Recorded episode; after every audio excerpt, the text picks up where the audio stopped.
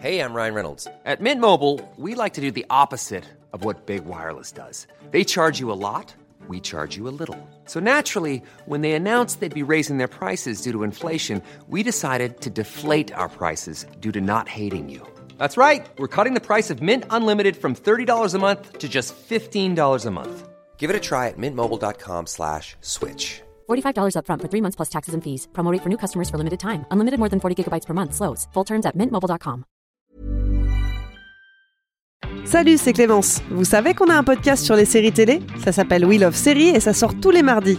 On y parle de séries récentes ou de séries cultes, une série à la fois. Et comme on est très bavard, on y consacre chaque fois plusieurs épisodes. Vous êtes fan de Game of Thrones, de The Office, de Camelot ou encore des Simpsons? Notez bien, Wheel of Series, c'est un épisode tous les mardis. Disponible sur Deezer, Spotify, YouTube et toutes les bonnes applis de podcast.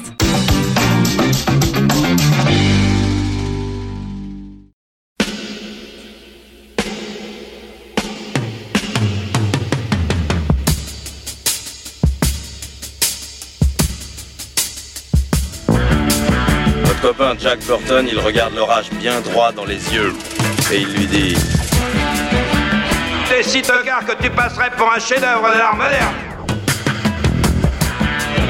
Madame, je n'écrirai rien sur ce film, c'est une merde. Merde. Ce sont les gars qui se prétendent normaux qui vous déçoivent. Les dingues, ça ne fait jamais peur.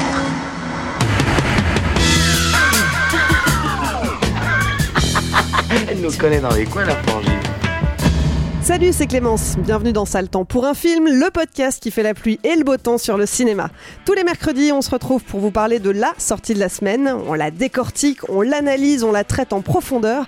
Alors, forcément, pour en parler de la façon la plus complète et détaillée qui soit, soyez prévenus, on va spoiler. Et si vous n'aimez pas ça, eh bien, on vous recommande de nous écouter après avoir vu le film. Derrière les micros, une bande de chroniqueurs prête à divulgacher, mais pour vous dire des choses intéressantes. J'ai le plaisir de retrouver Marie. Salut. Julien. Salut Clémence. Et Eric. Salut Clémence. À la technique, celui qui se fait spoiler à peu près tous les films, vu qu'il est là à chaque enregistrement. Ils sont fous, il Bon. aime pas le cinéma. Bonjour Alain. Salut Ça va, tu nous en veux pas trop Oh. Et on dit merci à Latex pour l'habillage sonore. Cette émission existe grâce à tous les auditeurs et les auditrices qui nous soutiennent sur Patreon. Merci à toutes et à tous pour vos contributions. Si vous aussi, vous voulez nous aider à grandir et à développer de nouveaux programmes, n'attendez plus. Rendez-vous sur patreon.com, mot-clé Capture Mag. Et puis, en dehors de nos émissions, on organise aussi des projections de films qu'on aime bien et qu'on veut vous faire découvrir ou redécouvrir. Ça s'appelle les séances Capture Mag et ça se passe au Club de l'Étoile à Paris. Alain, c'est quand la prochaine séance? C'est le 27 novembre, euh, on projettera Rocky, donc euh, le premier euh, Rocky en 4K dans son nouveau master. Euh, alors au programme, ce sera un C'est celui apéro. avec Dolph Lundgren? C'est celui-là même, Julien. Bon. Alors Rocky, euh, Rocky contre Apollo Creed, c'est ça, hein, Julien? Euh, donc à 19h au club de l'Étoile, on vous attend avec un, un, un apéro. À 19h30, ce sera la présentation du film, ensuite le film à 20h et après la séance, il y aura la projection en avant-première du Steroids euh, consacré à toute la saga Rocky. Voilà, l'épisode est actuellement en mixage et euh, ça arrive très vite. Redonne-nous la date, s'il te plaît. Le 27 novembre au Club de l'Étoile. Le 27 novembre pour un programme bien chargé. Cette semaine, direction l'Oregon, dans une petite ville minière sinistre où il se trame des choses inquiétantes. On y découvre Julia, institutrice de retour sur les lieux où elle a grandi et qu'elle a fui dès qu'elle l'a pu. Quand elle découvre que Lucas, un de ses élèves, est victime de maltraitance, elle décide de l'aider.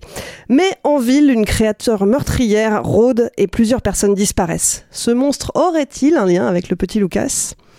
Affamé, c'est le titre euh, de ce film réalisé par Scott Cooper. Mais à l'origine, il y a une nouvelle, The Quiet Boy, écrite par Nick Antosca. Antosca qu'on retrouve ici au scénario.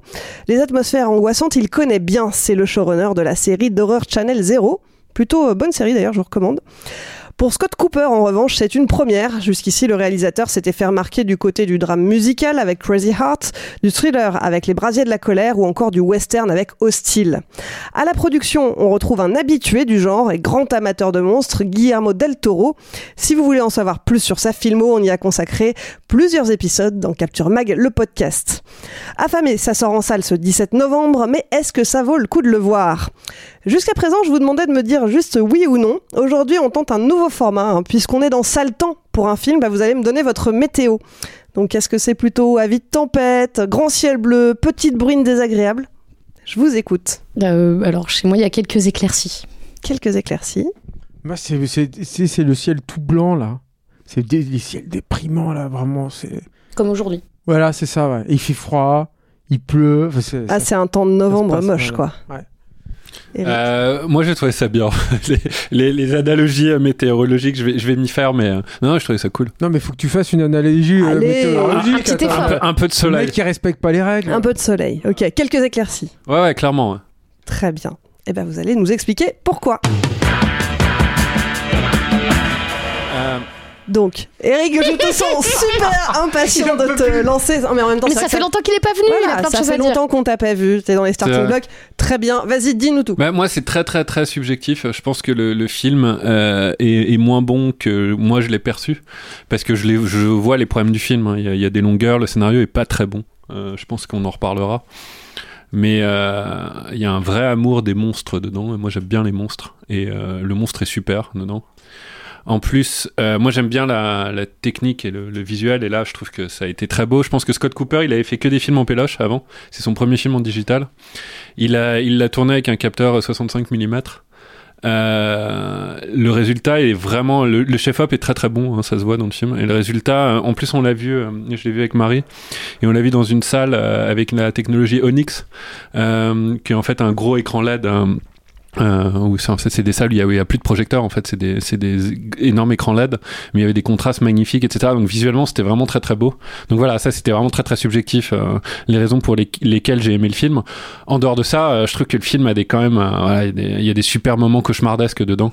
Euh, je le trouve vraiment très très beau très très gothique assez mystique trop lent possiblement mais euh, moi il m'a embarqué parce qu'en fait il y a une sincérité là-dedans. Il y a hum, on sent qu'il y a, il y a pas eu de réécriture avec des grosses blagues euh, ça n'a pas été euh, complètement euh, euh, trituré euh, par et des scénaristes et des producteurs. Et du coup euh, moi je pense pas que vous pourrez m'enlever ça. Au moins c'est une série B qui se tient et qui est bonne. Voilà là-dessus. Non, t'enlèves rien du tout, non, Eric. non, mais pour l'instant mais je vous vois venir là surtout lui avec ses Bah, gros moi- avec tout, ses gros mais sourcils. de quoi, mais alors? Marie, t'es d'accord? Oui, parce qu'en plus, ouais, on l'a- c'est vrai qu'on l'a vu ensemble et qu'on était à peu près d'accord en sortant Vous de la projo. quoi. Moi, je les ai- Ouais, on sait, on- hein. bah ouais, mais t'aurais dû venir, tu l'aurais aimé aussi en fait. Et tu le vois tout seul et du coup c'est triste et ton ciel est gris, tu vois. Il faut que tu passes plus de temps avec nous. Euh, ouais, en fait, c'est vrai ce que tu disais. euh, Je sais pas si c'est dû à, à la- la- à cette technologie Onyx euh, avec des LED, donc la façon dont on l'a vu. Mais c'est vrai que je trouvais que les noirs étaient pour une fois hyper lisibles et que toutes les scènes qui se passent vraiment dans l'obscurité, on comprenait tout. Et euh, parce qu'il y a plein de films d'horreur en fait quand ça se passe dans le noir, euh, moi je comprends rien et je pense que je suis pas la seule. Euh, et c'est vrai que c'est euh, bah là c'était très lisible que ces apparitions du monstre il y en a deux trois qui sont vraiment mortelles dont celle euh, on a dit qu'on spoilait donc voilà mais celle où le où le visage du père est sur le monstre et tout et qui tombe au sol j'ai trouvé ça assez fou et il y a des il y a des trouvailles comme ça visuelles qu'on n'a pas vu euh, enfin moi c'est quelque chose qui le film en lui-même je vais pas forcément m'en souvenir mais cette image là je l'aurais parce que en fait c'est c'était une chouette image il y a quelques mises à mort et quelques quelques compositions qui sont qui sont visuellement vraiment frappantes et parce qu'en fait, moi, quand je regarde les, films d'horreur que j'ai vus récemment, j'ai pas une seule image euh, entre guillemets belle de mort ou de mise à mort qui me reste en, tête. Je vois beaucoup de morts euh, hors champ, je vois beaucoup de, choses où on, où on montre pas les monstres et quand on les montre, souvent pour moi ça marche plus parce que c'est des monstres qui font pas peur ou qui sont pas très impressionnants ou avec des effets euh, tout pourris et ratés. Et du coup, bah, moi j'aime bien les films qui marchent sur la suggestion parce que souvent quand on me montre ça marche pas, mais là pour une fois on me montre quelque chose qui pour moi euh, fonctionne. Donc j'ai trouvé ça très chouette. Après j'aime bien ce côté euh, un peu Amérique white trash avec euh, bah, des enfants, euh, des enfants maigres et un peu sales. Et c'est un peu, c'est, euh, je pense que c'est aussi un cliché du cinéma d'horreur d'avoir voilà ces vieilles villes minières un peu abandonnées. Mais c'est vrai que récemment on a vu pas mal de de films d'horreur qui se passent un peu dans des euh, dans des dans des grands appartements, des familles un peu un peu aisées, un peu bobos et euh, j'aime bien ce, ce côté-là qui change un petit peu. Et euh, J'aime beaucoup l'acteur, euh, alors j'ai plus son nom, mais euh, l'acteur qui joue qui joue le rôle de Lucas. je trouve qu'il est très très bien dans ce rôle.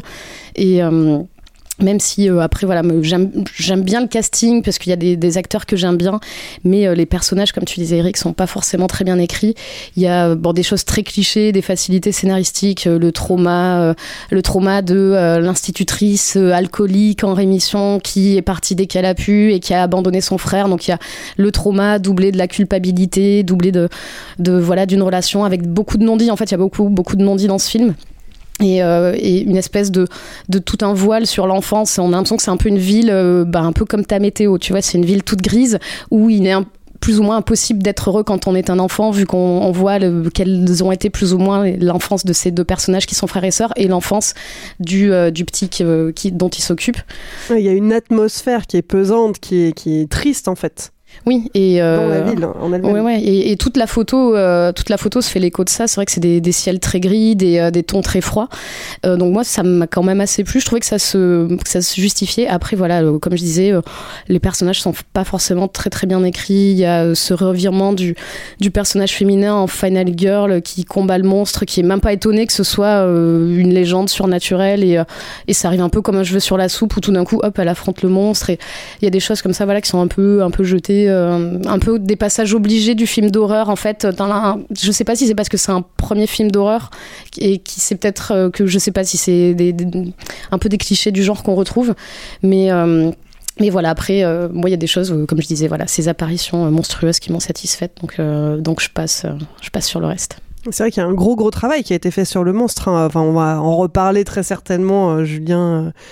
Toi, Non. le- J'avais pas prévu d'en parler. Non. Je sais même Ah. pas qui l'a fait d'ailleurs. Ah bah je peux te dire pour le coup, euh, c'est Guy Davis euh, avec qui Guillermo del Toro avait déjà travaillé euh, sur, notamment sur la, sur la- la forme de l'eau. oui. Ouais. Guy Davis, qui est un mec qui est connu pour faire des, des sculptures hyper réalistes. il, a- il est assez, il est assez étonnant. Il a fait plusieurs trucs qui sont dans la Bleak House de, de Guillermo del Toro.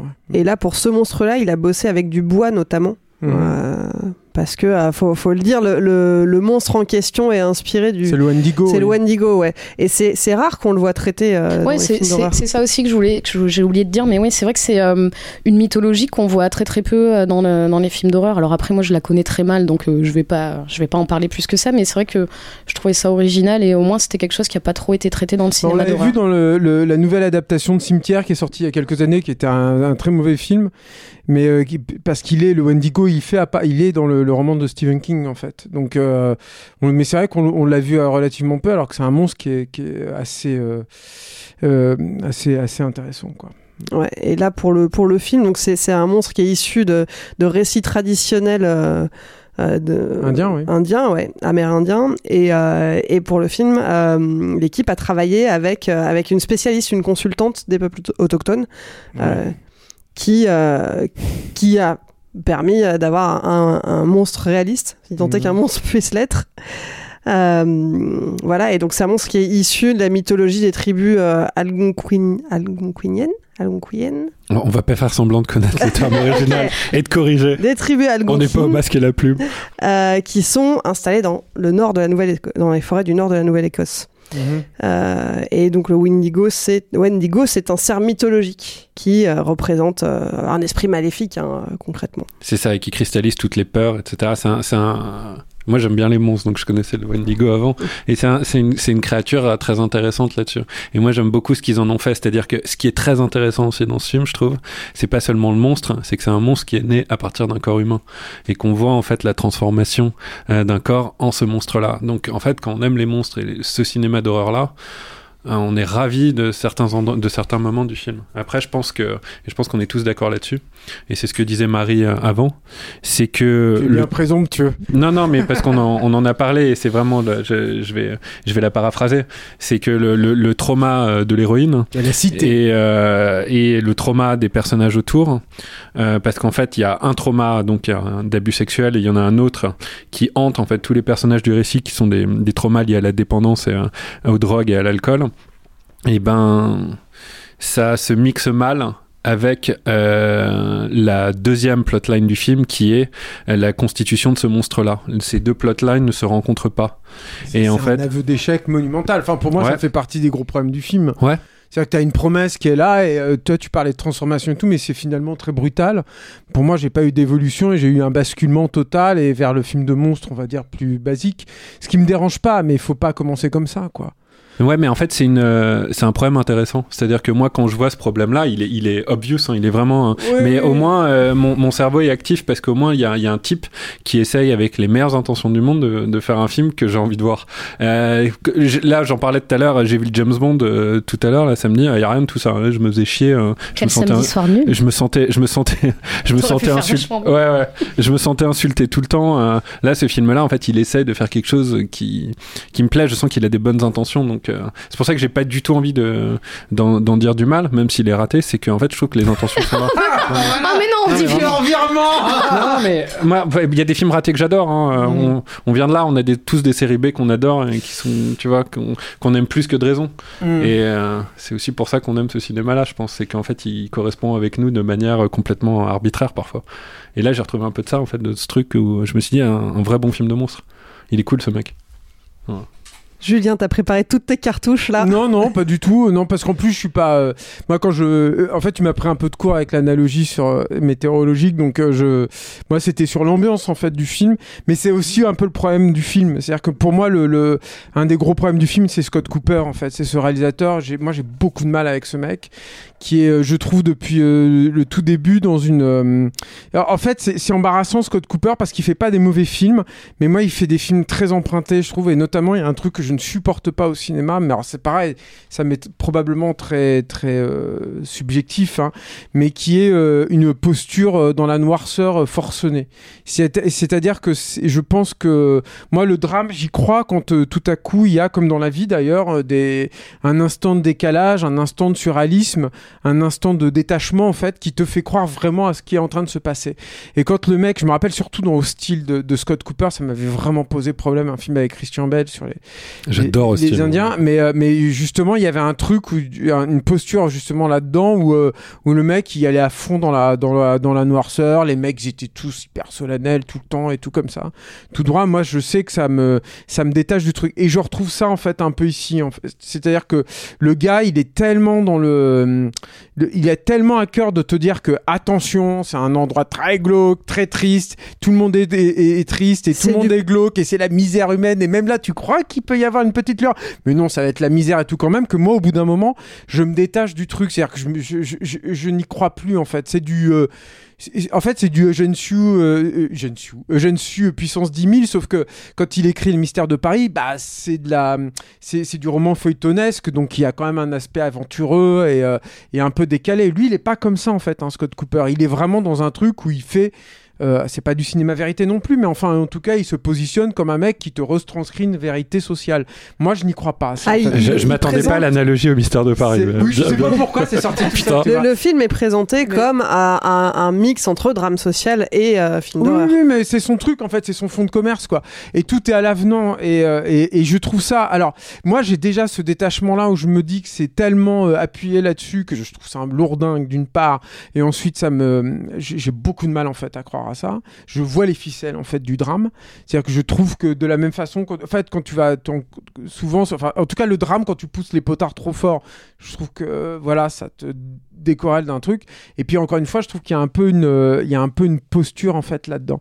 Et l'autre problème, l'autre souci, moi que je vois de, de de, de Scott Cooper et qui se recoupe en fait avec les problématiques, je trouve, du troisième acte, c'est que c'est un mec qui a toujours à cœur, je trouve, hein, de t'appuyer à mort le propos du film. Et là, il te refait le, truc notamment dans un épilogue, mais alors, mais lourdingue le truc, et t'as dit, tu, tu as envie de lui dire, enfin, le truc, je pense que sur le, le cinéma d'horreur, si je, je, je pourrais l'apparenter, si- s'il fallait l'apparenter à un grand classique, ce serait peut-être un truc genre euh, l'exorciste, quoi, c'est-à-dire un, un contexte euh, social extrêmement réaliste, euh, finalement très peu d'humour, mais il y en a dans l'exorciste, c'est ça hein, le, le, le Mhm. truc différent, mais bon, bref, mais euh, un contexte social très réaliste avec, euh, avec un, un- une intrusion d'un élément surnaturel qui reflète euh, bah, les, les atermoiements des personnages, enfin en tout cas leur, leur vérité intérieure et leur vie intérieure.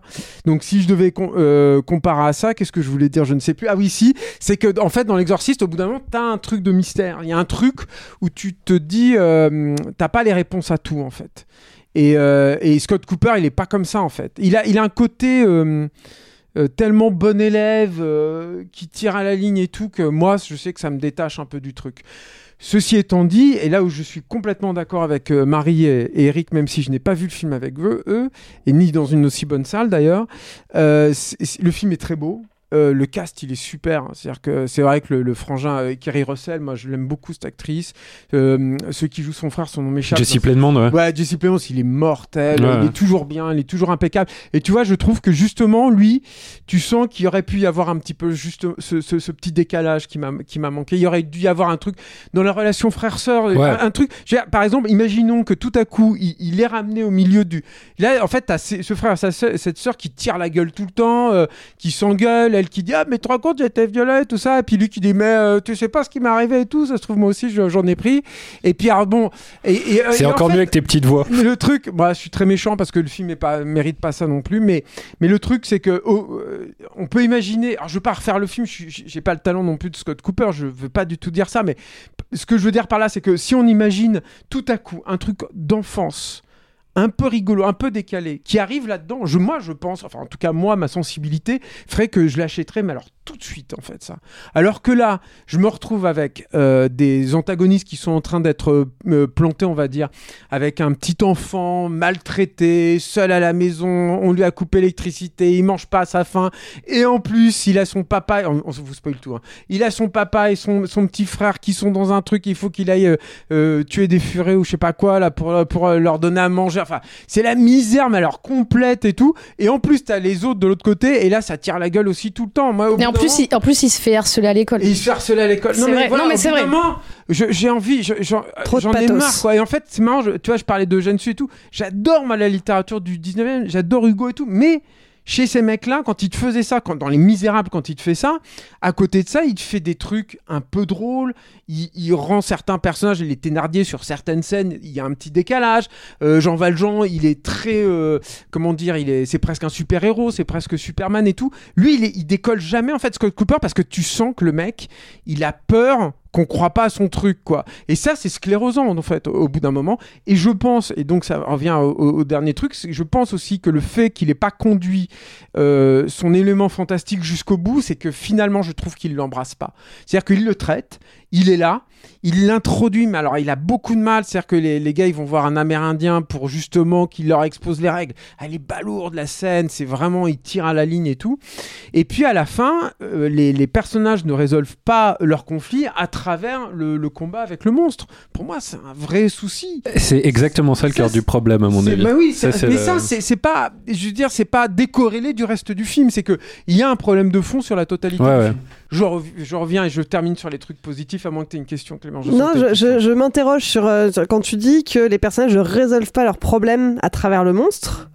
Euh, T'as pas l'impression que, alors, spoil complet, mais dans la scène finale, quand euh, justement les- l'héroïne bah, s'attaque au monstre, il n'y a pas quand même quelque chose de symbolique par rapport à Non, sa moi, je propre trouve qu'il y a- histoire, Il y a, par rapport à... un truc sur elle s'assume euh, dans son rôle de maman adoptive. Non, donc, mais l'idée de surmonte- tuer le père alors qu'elle-même elle a été abusée quand elle était jeune, est-ce qu'il n'y a pas ouais, aussi mais moi quelque j'ai l'impression que c'est que c'est une scène parce que euh, en fait c'est des scènes de films qui ont de, fait par des gens qui ont vu des films et qui Ouais, te resservent ça, une, ouais, une scène, un passage obligé en fait. En fait, le truc, si tu veux, c'est que Scott Cooper, je crois, j'ai pas suivi le truc, mais je crois que ces films, ils ont pas super marché. Le mec, il a du mal.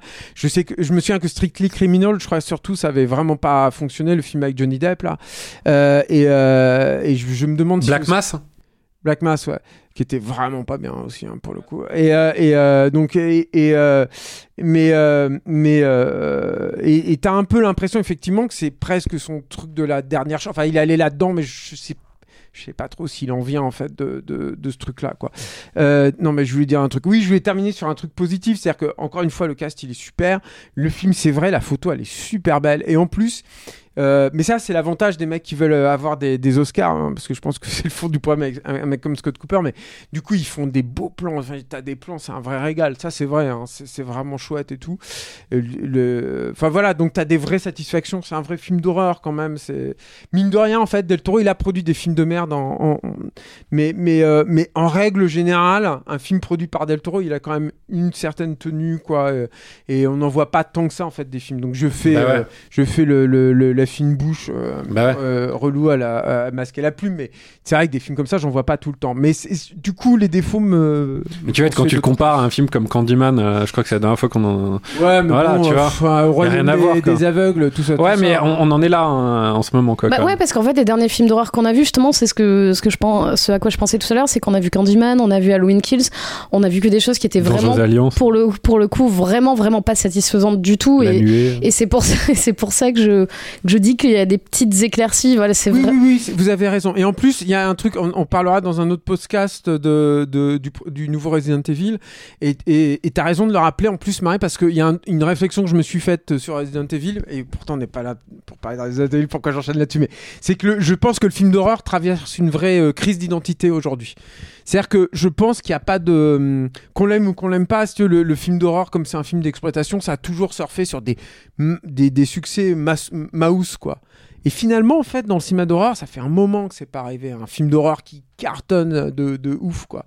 Et je trouve, en fait, c'est vrai que j'ai cette sensation-là. Et tous- tous les films que tu as cités, c'est vrai que du coup, quand tu fais une radiographie de tout ce qu'on a vu en cinéma d'horreur euh, ces derniers temps, Parce qu'on a vu, en fait, je trouve, moi, je trouve qu'on a vu plein de choses cette année et qu'on se souvient de rien. Enfin, il y a rien de mémorable. Ouais, et, on a euh, beaucoup de remakes, de reboots, de réadaptations. Ouais, moi, Moi- moi, certaines je- scènes, ouais, Ah ouais, clairement. on s'en souviendra tous les deux. Mais, euh, mais non, mais- Ah mais que s'est-il passé pendant cette séance? Si tu savais. Non, non, mais c'est vraiment que moi, moi, je pense que ouais, cette scène euh, du, de la transformation où le final où le visage tombe, je pense que c'est un truc qui me restera, tu vois. Alors peut-être Mais- pas toute ma vie non plus, hein, mais Je suis un peu déçu par le Wendigo. Il y a un film Netflix avec l'équivalent d'un Wendigo qui était vachement mieux, mais j'ai pas le titre. Ah. Ouais. Et toi, Clémence, t'as aimé en fait? Je vous le dirai dans les commentaires si ça vous intéresse. Euh, moi, j'ai trouvé. Alors, moi, j'ai apprécié le rythme pour le coup. Tu, tu- tu disais que tu trouvais ça trop lent. Moi, ça m'a plu. Je sais pas. Enfin, je je vais pas élaborer fatigué plus que moment, ça. fatigué. Je suis fatiguée, donc j'ai besoin des films un peu lents pour bien tout comprendre. non, non, j'ai apprécié la lenteur parce que j'ai trouvé que ça permettait de, bah, de poser vraiment cette atmosphère et que ça s'y prêtait bien. Euh, j'ai bien aimé le design du monstre, clairement. Euh, maintenant, euh, maintenant, j'en sors pas transcendé non plus et clairement, ça sera pas.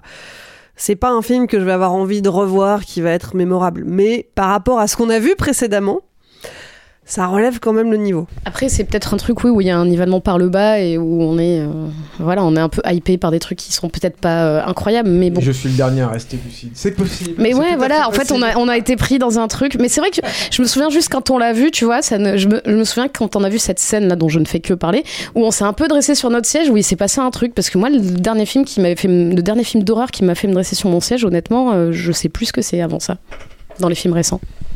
Ouais, juste un dernier truc, hein, parce que euh, l'heure tourne, mais. euh, Non, mais je vous écoutais, c'est vrai, en fait, on, Eric. on, on- on- on a tous ressenti qu'il y avait un problème dans ce film, mais en fait, la, la- la- la question, c'est pourquoi, en fait, une, une créature mythologique qui est aussi intéressante fait pas un film mythologique Et c'est vrai, il y, a il y a un problème là-dedans. Et moi, ça me rappelait. euh, Ça, des cas comme ça, t'en as plein. oui, oui, bien sûr. Mais tu vois, ça me rappelait par exemple euh, Alien 3, il arrive très bien. Il y, a un- il y a un moment où y a, l'alien est sur le point d'attaquer Ripley et puis il s'arrête au dernier moment parce que on sent que Ripley, on, sait qu'après que Ripley est enceinte, euh, enfin les œufs de l'alien à l'intérieur d'elle. Où il y a un moment aussi bizarrement Mais dans tu vois, ça c'est l'exemple type de la, de, de la nana qui arrive à qui affronte le monstre et ça a fait un écho par rapport à ce qui est en train de se passer et l'évolution du Et personnage. c'est bien pour ça que j'en parle.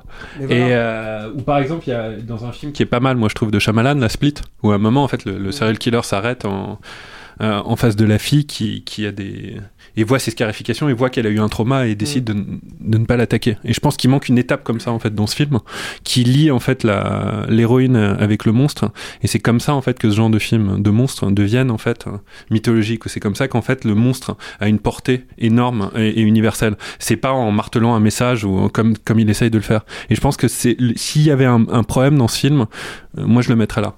Tout le reste, pour moi, va plutôt bien. Je pense qu'il sait pas trop quoi en foutre en fait de son monstre. C'est-à-dire qu'une fois que tu as compris que c'est une espèce de métaphore plus plus plus euh, de l'addiction du père, parce qu'en réalité c'est surtout là-dessus quoi qu'il travaille et du fils. euh, Ah ouais, je, suis- Je trouve qu'il en fait pas grand chose, alors que comme tu l'as dit, le Wendigo, c'est vraiment le monstre pour euh, catalyser, tu vois, tous les traumas des personnages. Quoi. Mais je pense que les gens qui nous écoutent, euh, ça va les c'est intéresser. même. Freddy Krueger, quoi. Voilà. Est-ce que le, le film Netflix dont tu parlais, c'est pas le rituel? Si, c'est ça, exactement.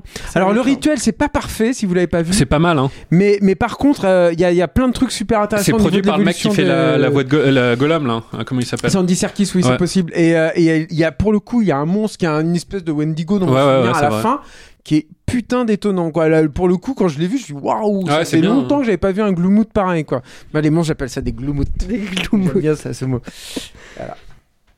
Très bien. Quelque chose à ajouter?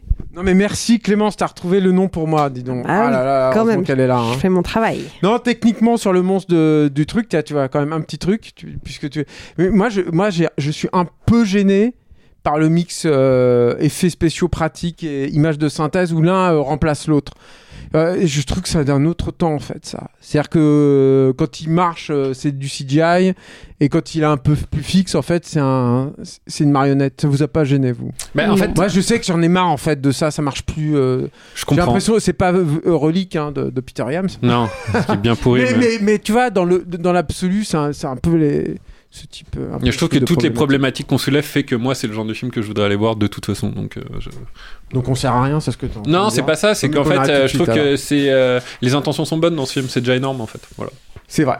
C'est vrai qu'il y a tellement de films qui ont- sont faits avec de mauvaises intentions ces Clairement. temps-ci que c'est- ça me- Alors nos, nos attentes sont peut-être du coup très basses, hein, je sais pas. Rabaissé, ouais. Ouais, j'ai bon. vu la bande-annonce tous de Scream 4 c'est atroce quoi Ah bah oui, on l'a vu, non, de Scream 5. Cinq, On l'a vu juste, à- on vu juste avant et c'était la déprime. va devoir en parler ici quand même. hein. Ah mais moi je serai là, je suis ra- ravie d'en parler. moi je ne vais pas voir ce genre de truc Mais si tu viendras avec moi. Ah, quelle Bon. horreur. En attendant, si vous voulez vous faire votre propre avis, Affamé est sorti en salle ce 17 novembre. Se quitte pas sans passer par la case répondeur. Le répondeur, c'est le moment où vous pouvez nous donner votre avis sur le film du moment. Vous avez adoré, vous avez détesté, vous n'êtes pas d'accord avec l'équipe et vous avez des arguments, dites-le nous. Pour ça, c'est très simple, il suffit de retrouver Capture Mag sur Messenger, enregistrer un petit message vocal et on le diffusera dans la prochaine émission. La semaine dernière, eh bien, c'était une première pour Saltan. Hein. On n'a pas pu vous diffuser de répondeur parce qu'on était au chômage technique. On n'a reçu aucun message à vous faire écouter. Faut pas être timide comme ça. Dans cet épisode, on vous parlait de Cry Macho, le dernier film de Clint Eastwood. Alors, est-ce que cette semaine, on a un peu plus de chance? Est-ce qu'on va pouvoir savoir ce que vous en avez pensé?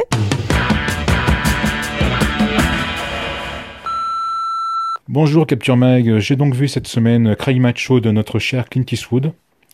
Si personnellement, moi je suis plus client de ces films récents où il traite euh, à bras le corps euh, de la working class américaine euh, avec des films comme Richard Jewell ou celui qui m'ont personnellement bouleversé, je ne cache pas que je prends toujours un sacré plaisir à voir euh, ces autres petits films où il se met en scène et livre des portraits toujours très touchants.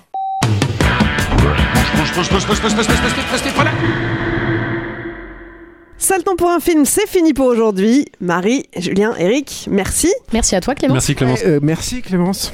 Et puis merci Alain à la technique. Merci à tous.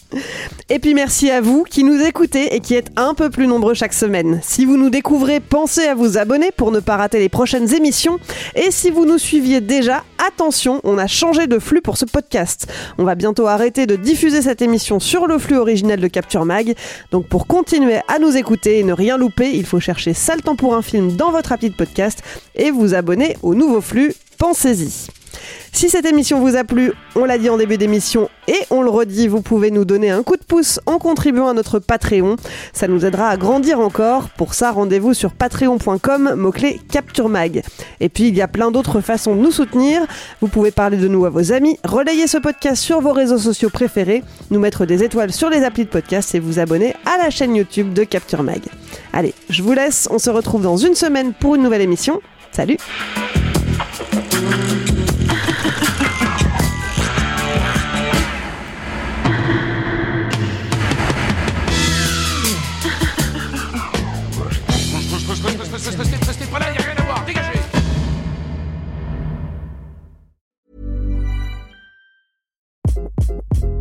Hi, this is Craig Robinson from Ways to Win, and support for this podcast comes from Invesco QQQ. The future isn't scary, not realizing its potential, however, could be. Just like on the recruiting trail, I've seen potential come in many forms as a coach. Learn more at Invesco.com slash QQQ. Let's rethink possibility. Invesco Distributors, Inc.